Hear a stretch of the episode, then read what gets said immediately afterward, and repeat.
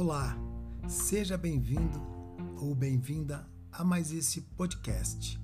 Eu sou o Lúcio Biciro, ativador de identidade e expert em comportamento humano.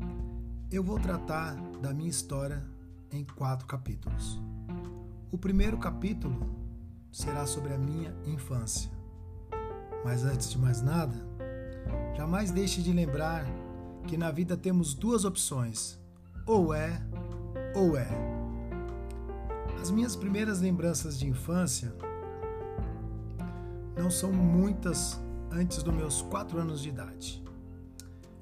Lembro que mudamos né, para vários lugares, então eu morei em várias regiões de São Paulo, sempre em casas simples. Primeiro morei em Pirituba, depois moramos em Presidente Altino, depois moramos em Novo Osasco, depois moramos em Carapicuíba, depois eu saí de casa, fui morar em Pinheiros, depois de Pinheiros morei em Pirituba novamente, depois de Pirituba voltei para Osasco. De Osasco eu fui para Jandira, de Jandira eu voltei para Osasco e de Osasco hoje eu me encontro em Alphaville, Barueri. Mas na minha infância era eu e mais três irmãos. Esses irmãos, na verdade, eles eram irmãos por parte de mãe.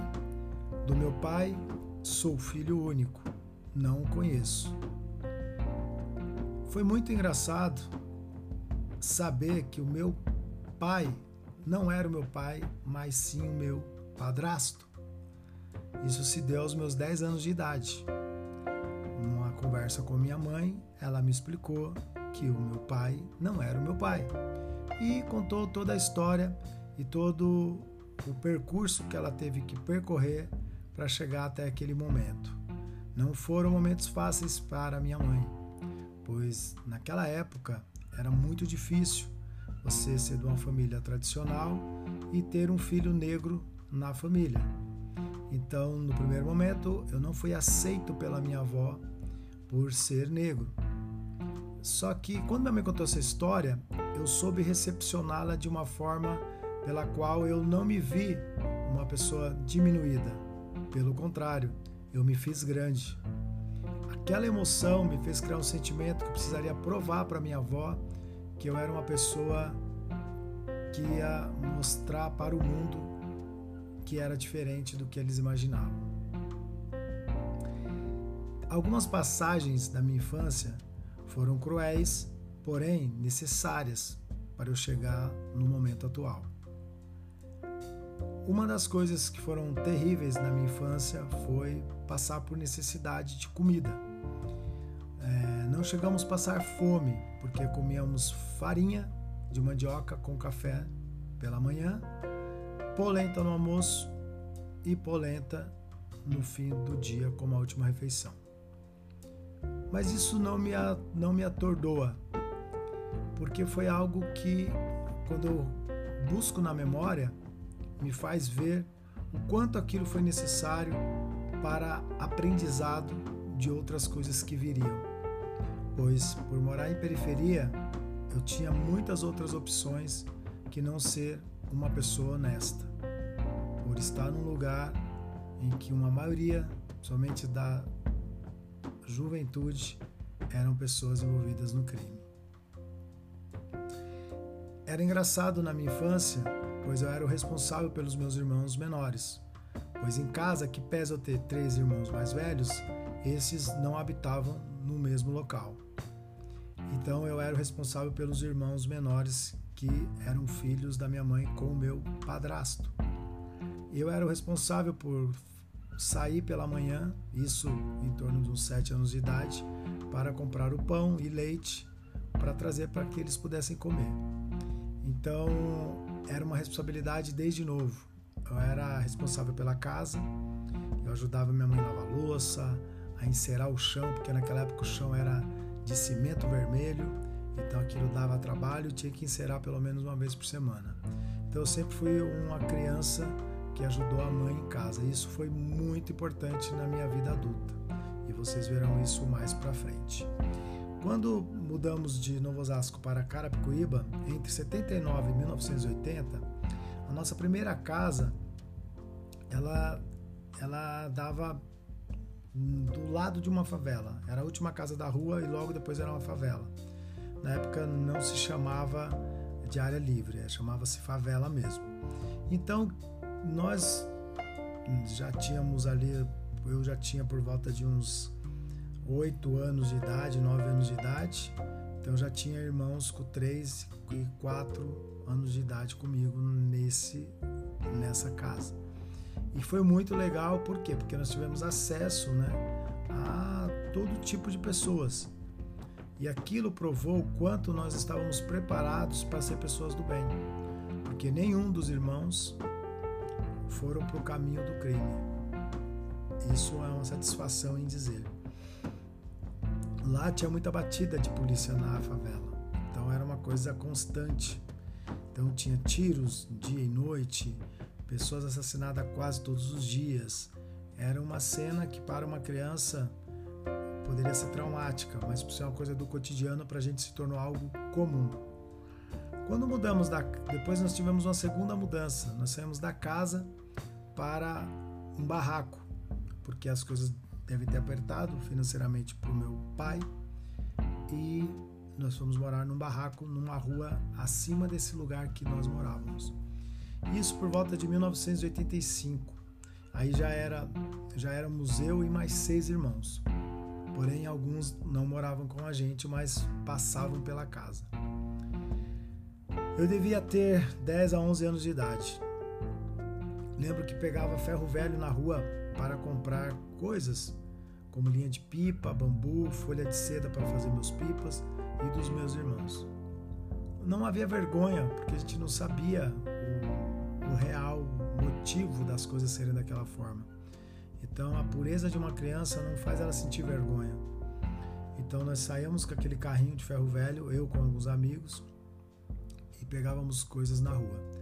Chegamos a ir a lixão, porque existia um lixão num lugar que chamava Quilômetro 21, que é entre Carapicuíba e Osasco. E nesse lixão conhecemos diversas outras crianças que eram de outras regiões. Isso também foi muito satisfatório, porque me fez enxergar que a gente pode mais do que imagina. A vergonha é um estado de ser, é um estado do ego. Quando mudamos para uma terceira casa nesse mesmo bairro, chegou a minha irmã caçula, então éramos em sete. Não me recordo o motivo, mas saímos do barraco para uma casa de alvenaria, na própria rua, quatro casas acima. O legal de tudo da minha infância eram as brincadeiras: pique-esconde, pega-pega, mãe da mula, soltar pipa, fazer carrinho de rolimã, rodar peão, jogar bolinha de gude, bater figurinhas, contar piada, fazer fogueira e os bailinhos que eram maravilhosos. Existe uma frase que diz que é no veneno que está o antídoto. E essa frase me faz recordar que, pese toda a situação ruim, que eu aprendi a viver o lado bom das coisas entendi que minhas crenças limitantes, né, que eu tinha, nasceram também desta fase, porque algumas coisas aconteceram e eu não soube ressignificá-las. Mas o que não é a inocência de uma criança, né? A gente recepciona algumas informações, mas com o tempo a gente tende a entendê-las. Não faço aqui nenhum tipo de vitimismo, pois não podemos ser vítimas de nós mesmos. Quando eu imputo a culpa a alguém, eu estou simplesmente querendo me livrar de algo que é o meu interno. Por isso, a gente tem que saber exatamente cada passo que foi dado no nosso passado para a gente entender o que acontece no nosso presente. Nesse bairro que eu morei, foi um bairro muito violento de São desse município que era dentro do estado de São Paulo. Só que, pese tudo, tudo aquilo que aconteceu, algo foi totalmente surpreendente. Saber que eu tive uma infância, que eu poderia ter pego quaisquer outros caminhos, mas houve uma decisão, sabe até por ser uma criança, que aos 12 anos eu precisava trabalhar. Então, eu iniciei a minha adolescência trabalhando. E contarei essa história no próximo capítulo. Obrigado por ouvir o podcast até agora e não deixe de ver a segunda parte, que é a minha adolescência. Até mais.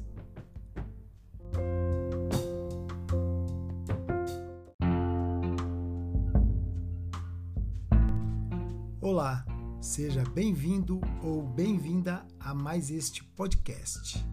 Eu sou Lúcio Biciro, ativador de identidade e expert em comportamento humano. Hoje irei falar da segunda parte da minha história em quatro capítulos, que é a minha adolescência. Mas antes, não deixe jamais de esquecer que na vida só temos duas opções: ou é ou é. Continuando a minha primeira fase, que era a minha infância, agora entrando na minha adolescência, aos 12 anos, já por volta de 1985, eu comecei a trabalhar. Comecei a trabalhar por uma decisão, pois sabia que com 12 anos de idade ainda era uma mera criança indo para minha adolescência. No entanto, sabia que carregava uma responsabilidade, algo que uma criança, numa época atual não tem nem ideia do que seja. Claro que em cada região ou cada estado nós teremos uma maturidade diferente da outra. Aos 12 anos, eu percebi que em casa faltava coisas e aquilo me incomodava. E eu percebia que tudo era por culpa do dinheiro. E eu posso afirmar para vocês que neste momento eu criei um bloqueio em cima do dinheiro. Porque o dinheiro para mim era algo que fazia mal. Mesmo sabendo que eu precisava dele, eu tinha um sentimento que era por causa do dinheiro que nós sofríamos. Aos 12 anos, eu comecei a paquerar. Porque eu queria uma maturidade muito antes da hora. E eu morava num bairro muito perigoso. E eu era visto como uma criança diferente pelas demais crianças que a gente chamava de bandidinho na época. Eu adorava ir em bailinhos. Como eram bons os bailinhos. Se você foi dessa época, você sabe o que eu estou dizendo. É ali que a gente se confortava, ouvindo Please Don't Go, Love Hurts, dentre outras músicas da época. E ali o mundo externo desaparecia. Já existia uma atenção focada que, peça não, que não entender nada disso, já existia uma atenção focada. Passamos por diversas crises na época e foram duras as crises financeiras. Não contei para você, mas meu padrasto, do seu primeiro relacionamento, teve 11 filhos.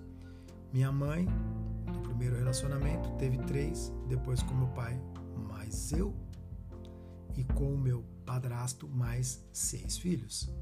Ao total, éramos em 21, 21 crianças. Né? Isso era muito complicado. Se você pegar 21 crianças, não é fácil. Então, a responsabilidade de todos nós era tamanha, ou era tamanha, perdão.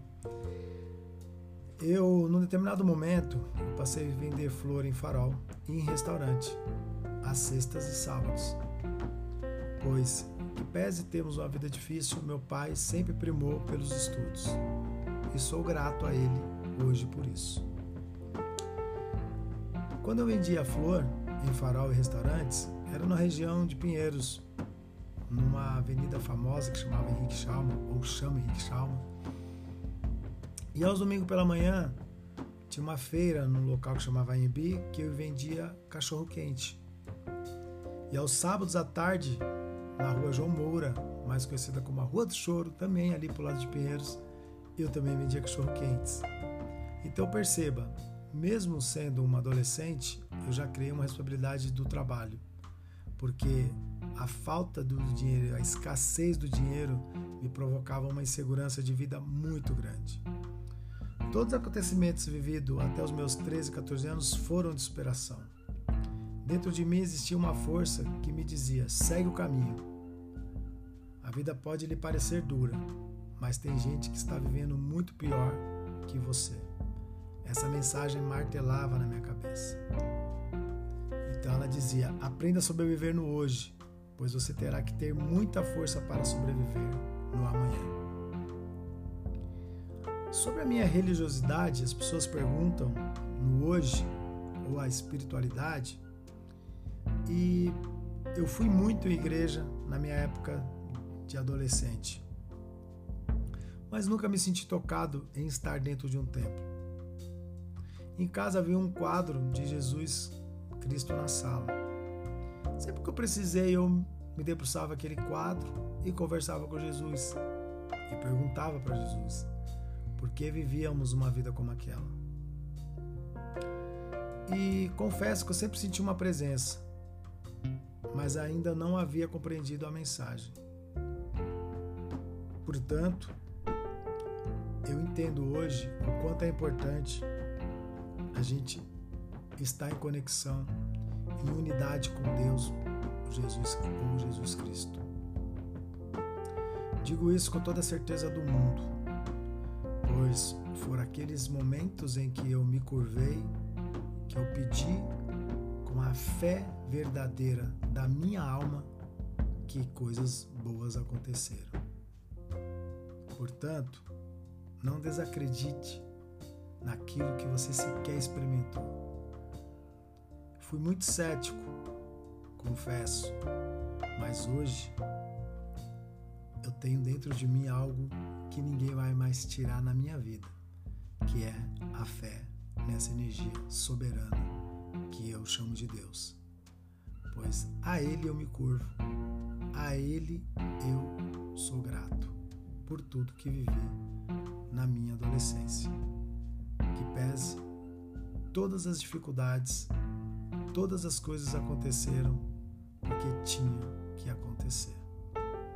Gratidão por você ter ficado até o final desse podcast. Finalizo por aqui, mas estarei falando da terceira parte, que é minha juventude. Então, até o próximo podcast. Muito obrigado.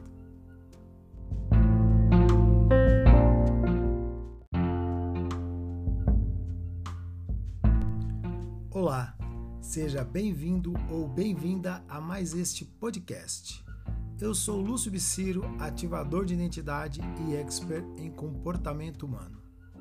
Hoje vou falar da parte 3 sobre a minha história em quatro capítulos, que é a fase da minha juventude. Mas antes, não deixe de esquecer, jamais na sua vida, que só temos duas opções: ou é ou é. Saindo da adolescência já para a minha juventude, por volta de 1988, já com os meus 14 anos de idade, comecei a migrar totalmente minhas companhias. Porém, isso me causou um grande problema com os desafetos do meu bairro. Durante todo o tempo que morei no bairro, sempre evitei confrontos. Porém, por mais que evitasse, eu era um imã que atraía os desafetos. Sempre fui disruptivo, nunca aceitei as condições que eram me impostas. Eu sempre parti para as decisões. Então, mesmo morando numa periferia, eu não aceitava viver aquela vida. Eu comecei a andar com pessoas de outras regiões. Nessa época, em 1988, eu já, eu já estava trabalhando na rua Oscar Freire, uma das avenidas mais, uma das ruas né, mais famosas de São Paulo até hoje. E nessa região conheci diversas pessoas que moravam por ali. E eu comecei a andar com essas pessoas. Então o meu comportamento foi sendo totalmente modificado. Através de pequenas mudanças, eu alcancei uma transformação. E isso fez com que a molecada da minha região, os desafetos, me achassem diferente do que eles eram, provocando neles reações terríveis. Então, apanhei muito quando criança, quando na minha fase de, da, da juventude, tendo em vista que eu não era igual a eles. E isso causava um ciúme interno, porque eu era visto de uma forma que eles não eram vistos. Tanto foi forte esse fato que já no ano de 1989 eu fui obrigado a sair dessa região. Literalmente obrigado. Porque eu poderia ter morrido se eu continuasse lá. Isso foi bom. Por mais uma vez, foi bom isso na minha vida. Porque saindo de lá, eu fui morar com meu irmão, que morava na região de Pinheiros, porque a minha avó morou na região de Pinheiros. E minha avó já tinha falecido nesse, nesse período. E o meu irmão morava com o meu tio, irmão da minha mãe.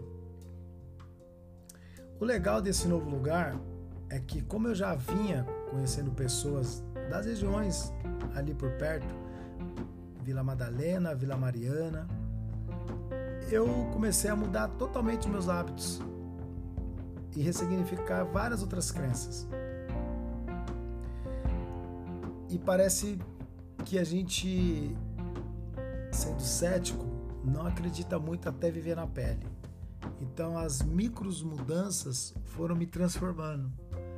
Até minha fisiologia, o jeito de gesticular, de falar, mudaram por estar no meio diferente daquele que eu vivia. Foi ainda em 1989 que eu tive a notícia mais triste da minha vida, que foi a morte do meu irmão de 10 anos, que foi assassinado na região de onde minha mãe morava, que é Carapicuíba, onde eu morei até os meus 15 anos e tive que sair fugido. A dor me silenciou e me fez acreditar de muitas coisas. Ou seja, tudo aquilo que eu havia mudado em mim voltou para o estado anterior de revolta, de raiva, uma dor que me corroía e me destruía. E quando alimentamos uma dor, destruímos nossos sentimentos de amor. E por nós e, pelos, e pelo próximo. Isso é, é muito poderoso.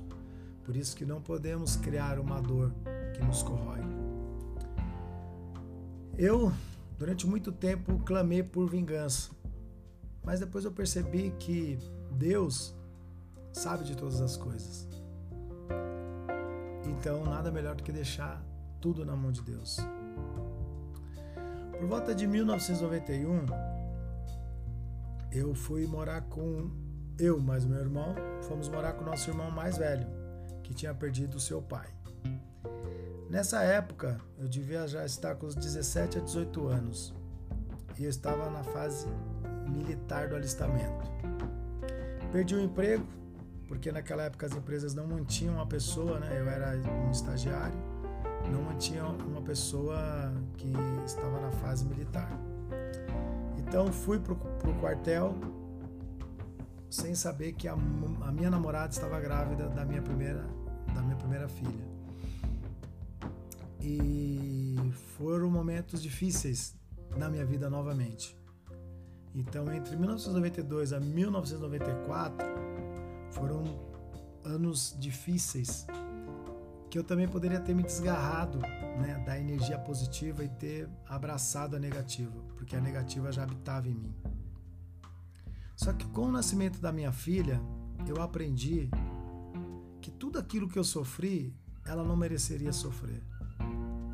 Então, Deus, na sua sapiência, na sua inteligência, na sua, na sua glória divina, mandou a minha filha no momento mais certo da minha vida. Porque ressignifiquei o sentimento de tristeza do meu irmão, consegui mandar para longe aquela nuvem escura e trazer a luz de volta para dentro de mim. Então, quando você tem um filho, muitas coisas ressignificam dentro de você. Você sendo pai já é um sentimento poderoso. Imagine o sentimento da mãe que carrega o filho por nove meses. Então eu encerrei a minha juventude já com uma filha entre os 18 e 19 anos de idade. Saí do quartel já com 19 para 20 anos, por fazer aniversário em junho, e toquei em frente. Agradeço por você ter ficado até o fim desse podcast e vamos no próximo falar da minha fase adulta, que é a quarta parte da minha história em quatro capítulos. Muito obrigado.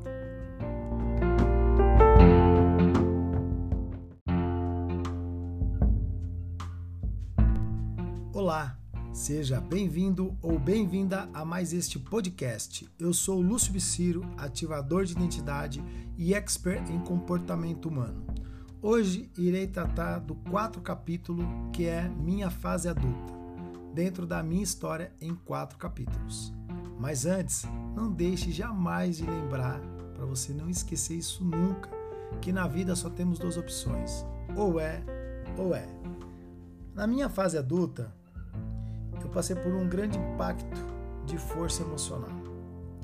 Em 1992, quando eu estava dentro do exército, que eu fui militar, um boina preta, dentro do 4 Batalhão de Infantaria Blindada, o 4 BIB em Quitaúna, Osasco, São Paulo. Não contei essa história para vocês, mas eu era gago também. Isso, eu era gago, não sou mais. E como eu deixei de ser gago? Por um fato emocional, que foi esse impacto dentro do próprio quartel. Eu tive vantagens em ser gago, porque, como eu era gago, eu era um mascote dos capitões, dos tenentes, dos sargentos e dos cabos. Então eu era peixe, como eles diziam, por eu ser engraçado ao ser gago. Então eu tive vantagens de não ser um cara perseguido de forma negativa, mas sempre de forma positiva por ser engraçado. Porque para você que não sabe, um gago para falar conscrito, ele não consegue jamais, porque só sai com Cristo dentre outras coisas que me ocorriam. Meu sobrenome era Bispo. E tudo que tem essa acentuação pi para o gago, ele fica muito tempo né, pi, pi, pi, pi, né? Por isso que o gago, ele vai falar algumas palavras, elas engripam mais que outras. Só que a rotina militar era muito pesada, era de faxina, plantões e acampamentos. Na época era comum né, no exército. Hoje não tem mais isso por causa do custo. A pressão psicológica é muito pesada, porque a gente é treinado o tempo inteiro a estar num campo de batalha. E ali naquele lugar eu aprendi o que é unidade, o que é união. E onde as pessoas mais erram na vida. Porque você tem que viver em unidade com tudo que você faz, com a sua família, com o seu trabalho, com Deus, com seus planos. Porque quando você está em unidade, você não dispersa jamais união dispersa. Veja, por exemplo, quando você pega pessoas em passeatas, na primeira bomba diante efeito da polícia, todo mundo sai correndo. Veja numa guerra pelotão de frente. Quando o inimigo começa a atirar, os soldados continuam avançando em um único bloco. Isso já era assim desde a época das guerras medievais. Se você dispersar o bloco, todo mundo que está atrás vai morrer muito mais fácil. Então, jamais deixe de esquecer. Viva em unidade, porque a união você dispersa. Por isso que na relação eu não concordo com o termo que é união. Nós não somos unidos. Não estamos em união, estamos em unidade. E como que eu desbloqueei a gagueira? Devido ao excesso de ser chacota, porque para nós isso é, não era bullying na época, mas o sentimento era esse. E no dia do soldado, dia 25 de agosto de 1992, eu fui desbloqueado da gagueira. Foi um dia que muitas coisas estavam acontecendo. Minha filha nasceu dia 1 de setembro. Então, se você pegar dia 25 de agosto, em torno ali de 5, 6 dias para frente. Então a pressão já estava acontecendo. A mãe dela era muito nova, tinha 16 anos, estava sozinha, teve que ir para casa de uma tia, eu dentro do quartel e eu não podia sair, porque pro quartel você não tem que sair antes do seu filho nascer, porque eu não sou médico para estar do lado da, da mãe. Esses são os conceitos militares da época, não sei como é hoje em dia. Então, o ano do nascimento da minha filha teve esses dois prêmios, né? Eu perdi a gagueira e ganhei uma filha. O ano de 1993 foi muito tenso, porque ao sair do quartel você não consegue emprego também. E aí eu fiz bicos, né, enquanto eu procurava emprego. E eu posso afirmar para vocês o seguinte: alguns bloqueios só são quebrados quando sofremos um impacto emocional muito grande. Tem que ser uma porrada, uma explosão. Por isso que sozinho não é possível explodir um bloqueio. Para ressignificar um sentimento antigo, você deve ter o um impacto na mesma proporção.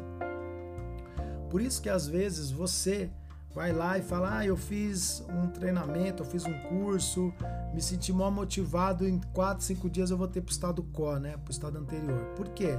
Porque na verdade, para você ressignificar um sentimento, que é um sentimento muito pesado, você tem que sentir o mesmo impacto. Gagueira saiu justamente nesse momento do impacto emocional muito forte que eu estava sofrendo. E ela foi embora, graças a Deus. Por volta do segundo semestre de 1994, já com os 21 anos, eu comecei a trabalhar numa multinacional italiana que chamava Magnete Marelli. E nessa época minha filha já estava para completar uns dois anos de idade. Minha, fina, minha vida financeira estava vindo de vento e polpa. E isso é muito louco. Por quê? Porque a ordem estava toda alinhada, minha engrenagem estava funcionando, minha fé estava inabalável. Então, quando você está em sintonia com todos os pilares da sua vida, que é relacionamento, religiosidade ou espiritualidade, quando você está bem com a sua parte intelectual, com tudo que você vem fazendo e principalmente com o material, as coisas elas caminham, porque somos psicossomáticos, né? E tudo que a gente pensa, o corpo sente. Então, quando eu estava triste, tudo desalinhava, saía de harmonia. Quando eu estava feliz, a energia era 100% positiva. E são coisas que eu não tinha ideia dessa questão do controle emocional. Se eu tivesse, né, eu tinha vivido uma vida muito mais plena e equilibrada. Hoje, como expert né, e conhecedor, a vida é muito melhor, né? muito prazerosa. Entre 94 e 95, eu fui estudar em um colégio muito bacana de São Paulo, porque aconteceu algo muito fora da curva. Mas eu vou contar isso no próximo podcast. Então, gratidão por você ter ficado até o final desse e não deixe de ver o próximo, que é a continuação do quarto episódio da série minha história em quatro capítulos. Então a gente se vê no próximo podcast que eu vou continuar por lá. Até mais!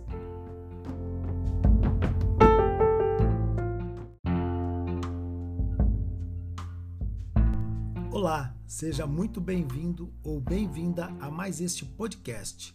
Eu sou Lúcio Biciro, ativador de identidade e expert em comportamento humano.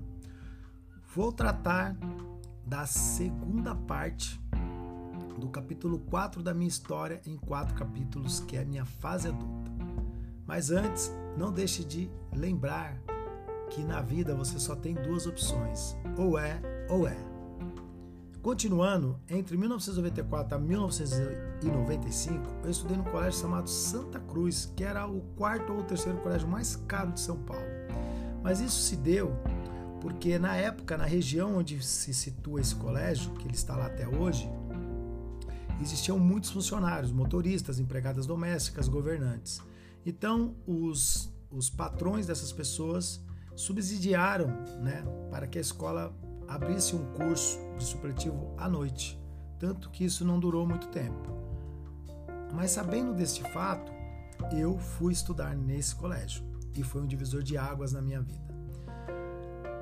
Existiam alguns momentos de tristeza quando você chega num lugar desse, porque você tem o impacto da realidade sua com a realidade de um outro lado, que era, na época, a burguesia. Então eu chegava depois de descer de um trem, em que na porta existiam limousines com os motoristas para pegar as crianças. Mas isso não me chocou ao ponto de me sentir inferiorizado. Muito pelo contrário, foi um combustível para entender que eu poderia ir muito mais longe. Na sala de aula, tinha um professor que chamava Dirceu, que era nosso professor de física. E ali ele deu um, ele deu um, um insight que nunca mais eu esqueci. Certa vez nós estávamos falando de algum assunto referente à burguesia e ele perguntou: Vocês sabem qual é a diferença do pessoal da tarde para vocês da noite? Foi uníssima a resposta: É que eles são ricos. E o professor, simplesmente, de uma forma coachiana, nos disse assim: Pelo contrário, não é esse. Não é essa a diferença. E ele mencionou: vocês lembram de um livro que existia da era industrial? Que na capa tinha uma fábrica de tijolinho que saía uma chaminé? Muitos se recordaram assim como eu. E ele disse: Pois, pois então, quando o professor falava para vocês sobre a área industrial, como que ele, ele imputava isso na, na mente de vocês? Eles falavam que vocês seriam os grandes operários dessas indústrias? E uníssimo todo mundo balançou a cabeça. Sim, era assim que eles diziam, que nós seríamos os grandes operários dentro daquelas indústrias.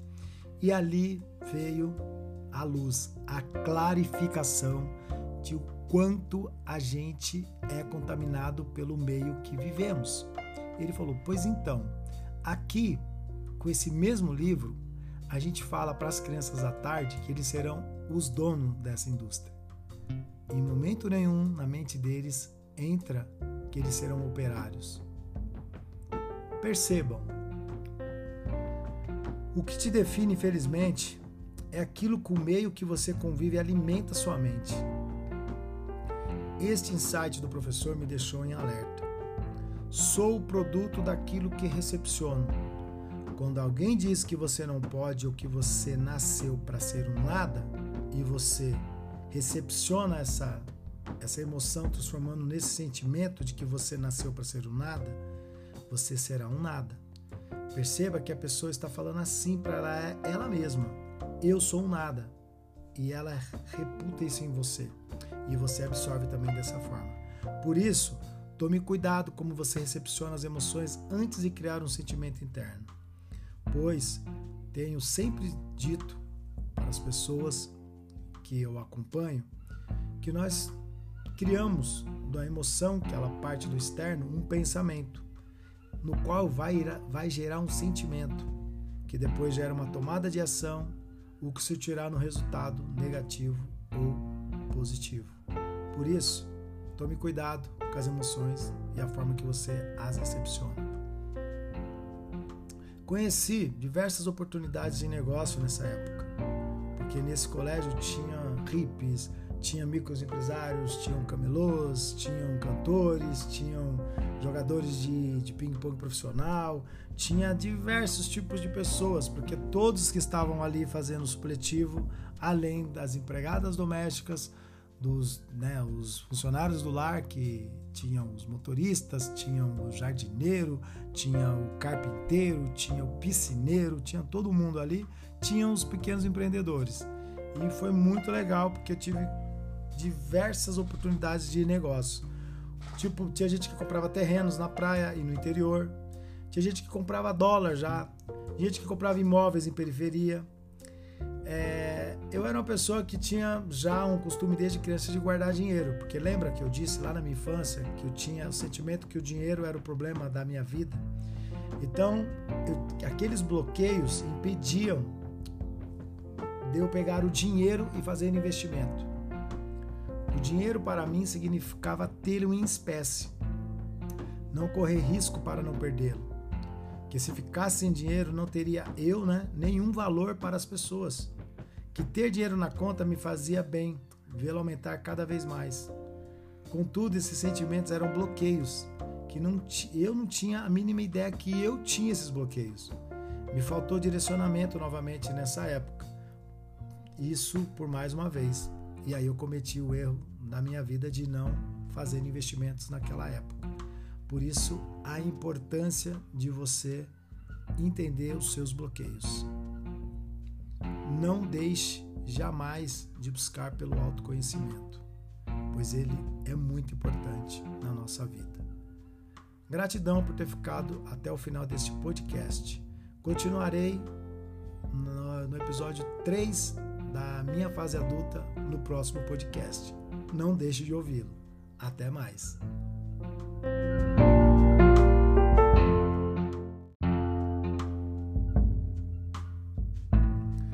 Olá, seja bem-vindo ou bem-vinda a mais este podcast. Eu sou Lúcio Biciro, ativador de identidade e expert em comportamento humano. Hoje eu vou tratar do episódio 3 da minha história em quatro capítulos, minha fase adulta. Quando eu terminei o colégio Santa Cruz de 1984 a 1985, minha vida vinha de vento e polpa. Como eu disse, quando eu estava alinhado, né, a engrenagem minha estava girando, quando eu tinha todas as áreas da minha vida em sintonia, em harmonia, em harmonia plena. Mas eu acabei um namoro com a mãe da minha filha. E um homem sem uma mulher é o mesmo que um prédio sem alicerce, um carro sem freio, uma locomotiva desgovernada. Aí o dinheiro que eu tinha reservado para comprar um imóvel, eu comprei um carro. Na época um Escort XR3 93 com teto e com menos dois anos de uso. Hoje seria equivalente a um carro esportivo aí que deve estar custando seus 120 mil reais. E o carro na época custava metade do valor do apartamento que eu ia adquirir. Vejam o que não é o desequilíbrio quando você sai do seu propósito, da sua jornada, do seu caminho, daquilo que Deus determina na sua vida e você não quer enxergar. A necessidade de me fazer parecer bem de vida era um sentimento interno para alimentar todos os ardores dos outros ciclos, que era superficial. Quando tudo parecia estar perfeito, porque aí eu estava com meu carrão, curtindo as baladas boas de São Paulo. A empresa que eu trabalhava, que era multinacional italiana, Magnete Marelli, ela, por incentivo fiscal, mudou a sede de Interlagos para o interior de São Paulo, Hortolândia. E eu, por uma decisão impensada, decidi não ir. E foi a pior decisão da minha vida naquele momento. Então, de janeiro de 96 a março de 98, passei por poucas e boas. Por mais uma vez, a falta de direcionamento e de autoconhecimento me fez tomar uma decisão que me derrubou financeiramente. Mas isso não me abalou, porque é no veneno que está o antídoto. E por mais uma vez, por intermédio da dor, eu busquei o remédio para que aquilo passasse. Então foi ainda no início de 1998 que eu descobri um novo talento, ser compositor. Tive a primeira dupla sertaneja que era Plininho e Mauricinho. Passei a fazer locução de rodeio em balada. Participei de três eventos como cowboy no Clube das Mulheres. Olha que interessante. O Clube das Mulheres, o Marcos Manzani, que já faleceu, era o proprietário. Ele é super famoso na época por causa de uma novela que existia. Descobri que tinha um sentimento de não merecimento após uma decisão. Eu não sabia desse sentimento, mas eu o tinha. Mas o que me jogava sempre para baixo após uma decisão foi o sentimento de que, devido a uma decisão minha, algo de ruim teria que acontecer. Porque a perda do meu irmão foi uma decisão quando eu saí de casa, porque eu tive que sair de casa. Então, logo em seguida, eu perdi o meu irmão. Então, internamente, no meu inconsciente, eu criei esse sentimento do não merecimento. Ou seja, quando algo estava indo bom, eu tinha que fazer algo no meio do caminho para que aquela coisa se tornasse ruim. E eu não sabia dessas coisas. Estou dizendo isso agora por ser um expert né, em comportamento humano, mas eu não tinha ideia dessas coisas. Em março de 1988, eu fui trabalhar numa outra multinacional americana. Então eu tive novas amizades e boas, né, claro, e tive várias oportunidades profissionais.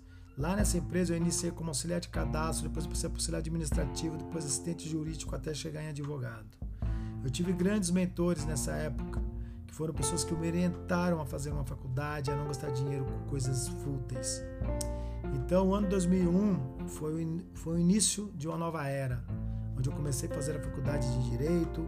Eu tive uma dupla sertaneja que chamava Lohan e Marcos, que foi bem, é, posso dizer, bem famosinha na época. Então, assim, nossa mente não consegue focar em várias coisas ao mesmo tempo, pessoal. Então, pega essa. Foque em algo que você realmente ama, que é apaixonado. Faça o restante mas não focando para desprender o foco do seu principal. Porque sua mente cria uma perturbação interna. E aí você não vai fazer nada bom. Então algo tem que ser bom e o restante você pode ter como artes na sua vida. Como perfeição, só conseguimos focar em uma única coisa. Então a minha vida foi carreando, né? De 2004 eu comecei a trabalhar, né? Viajando pela empresa onde eu conheci a minha esposa, as portas se abriram, me casei. Em junho né, eu, de 2009 eu passei a empreender. Depois, em fevereiro de 2010, eu deixei a CLT. Tudo foi uma decisão, mas tudo estava em harmonia. Aí veio o meu segundo filho, o Enzo. Depois veio um acidente que eu tive em 2011. Em 1992, eu tive a perda de dois na verdade, dois filhos, porque eram gêmeos por parte da mãe da minha filha, ou seja, minha filha era para ter mais dois irmãos naquela época, mas ela teve eles depois, por intermédio do novo casamento com a mãe dela. Percebam que várias coisas elas vão acontecendo, é um fluxo, né? O caminhar o caminho, não tem como ser diferente. E depois do meu acidente em 2011, eu passei por várias coisas que eu acreditava que eu não ia perseguir mais nada na vida. E o que nos surpreende é isso: o quanto estamos preparados para nos entregar facilmente. Obrigado por você ter escutado esse podcast até o final.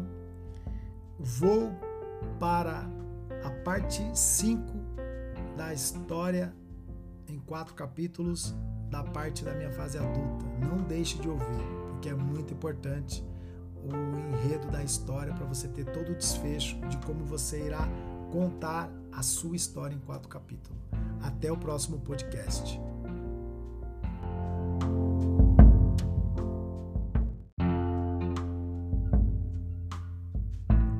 Olá, seja bem-vindo ou bem-vinda a mais este podcast. Eu sou Lúcio Biciro, ativador de identidade e expert em comportamento humano. Vou tratar do quarto episódio da minha história em quatro capítulos sobre minha fase adulta. Mas antes, não deixe de lembrar, de jamais esquecer que na vida só temos duas opções: ou é ou é. No ano 2011 foi o ano sabático na minha vida. Passei por psicólogos e psiquiatra após o meu acidente. O meu acidente me vitimou com a perda de uma das minhas visões, de uma das minhas visões. Hoje eu só enxergo apenas de um olho. Mas também eu entendi, não naquele momento, depois de muito tempo, que Deus estava apenas me preparando para algo maior. Pois, assim como Davi, que nasceu filho bastardo, foi ordenhou ovelhas, fez alimentação dos soldados por intermédio de marmitas no exército. Depois foi músico né, de um dos reis. Depois brigou com os gigantes e se tornou rei de Israel. Mas Davi já nasceu rei, mas ele teve que passar por tudo isso para ele estar preparado para aquele momento. E eu acredito nisso também. Tudo que aconteceu na minha vida, até a perda da minha visão, foi para me preparar para chegar nesse momento que eu me encontro hoje. Em 2011, logo em seguida, já no final para 2012, eu montei uma empresa de consultoria. E aí fiz meu primeiro curso de desenvolvimento pessoal, que é a PNL, Programação Neurolinguística. e foi um divisor de águas na minha vida, a PNL, pois ela reprogramou várias coisas que ainda estavam bloqueadas dentro de mim, mas não todas. Participei de um grupo de marketing multinível pelo qual aprendi muita coisa e o principal, a lidar com pessoas, porque cada um tem o seu mapa de mundo. Em 2012, eu ainda abri uma empresa de vendas de imóveis de alto padrão. Em 2014, eu retomei a advocacia, porque a empresa de investimento de imóvel com a crise de 2013 e 2014 do boom imobiliário fez com que a gente parasse de vender imóveis nos valores que vinham sendo vendidos. Em 2014 ainda teve o nascimento do meu quinto filho, do Theo, que foi em fevereiro de 2014. Trabalhei muito né, nesse ano de 2014 na advocacia, foram mais de 450 audiências. Arrumei novas amizades e mudei muita coisa na minha mente. Fiz minha primeira viagem internacional e conheci a Disney. Foi algo é, nunca imaginado antes, pois eu nunca tinha parado para desejar algo tão grandioso assim, que era conhecer a Disney. 2017 foi um ano, foi um ano de mudanças, a virada de chave real, porque eu ainda tinha bloqueios, pois desde 2011 eu poderia ter mudado do bairro que eu morei, mas a crença de que não podia correr risco me impedia de subir mais um degrau. Quando li recentemente Gênesis, que Deus disse: Para governarmos sobre todas as coisas, entendi que devemos governar sobre nós e as demais coisas. Porque Deus governa até o limite do céu. Na terra, ele colocou o homem para governar. Foi assim com Adão e assim é com a gente. Mas nós temos um grave problema interno, né, de delegar o governo e nós acabamos sendo governados. E Deus não quer que você seja governado, mas que você governe sobre você e todas as coisas. 2018 a 2019 ocorreram diversas outras mudanças. Então foram viradas de chaves para o universo da transformação, para contribuir com a humanidade, não aceitar menos do que mereço, fazer aquilo que tem um paixão. E aí eu me tornei o expert em ativação de identidade atuando com o desenvolvimento humano. Passado todos os ciclos, entendi ao final que o meu propósito é fazer as pessoas entenderem que pode ir muito mais além do que elas imaginam. Que na vida nascemos para ultrapassar todas as adversidades. Que somos produto do que mais desejamos e potencializamos. Que nada é impossível para quem tem propósito e que está ligado ao propósito de Deus. Deus quer sim que todos prosperem em todas as áreas da vida, ao contrário do que muitos pensam. Pessoas prósperas podem ajudar as pessoas que ainda não entenderam seu real papel no mundo. Entenda que o governo da sua vida cabe a você. Quem não governa sobre si mesmo não governa sobre mais nada. Faça sua história em quatro capítulos e veja o quanto você evoluiu e o quanto seus bloqueios vão acabar, porque você vai descobrir quando eles nasceram. Aproveite sua vida da melhor forma possível, pois viver o seu melhor fará outras pessoas buscarem o seu melhor. Somos imagem e semelhança de Deus. Por isso somos seres de luz, seres criativos e temos que ser sempre o nosso melhor. Deus sempre esteve ao meu lado em todos os momentos da minha vida quando eu quase morri afogado em 1989, quando eu quase morri afogado novamente em 1992. A primeira vez foi na praia, quando eu surfava em 1979, e em 1982 foi dentro da piscina do quartel. Em 2007 era para eu estar no voo da TAM que caiu em Congonhas, o 354. Eu não estava porque Deus decidiu me tirar daquele voo. E em, em em 1 de janeiro de 2011, levei uma bala perdida na região frontal. Então foram momentos de angústia e de muita reflexão sobre a vida. Eu poderia ter morrido em uma dessas quatro vezes e aqui estou gravando este podcast. Gratidão, gratidão do fundo do meu coração, do fundo da minha alma, do meu intelecto, por você ter ficado até o final deste podcast e entendido que a vida é feita de escolhas e cabe a você essa decisão. Não jogue os seus fracassos, as suas derrotas para o externo, porque o externo não tem culpa. Tudo que você faz para a sua vida são consequências das suas ações. Não existe culpado externo. O único culpado de tudo que ocorre, de bom ou de ruim na sua vida é você. Obrigado e até o próximo podcast. Gratidão.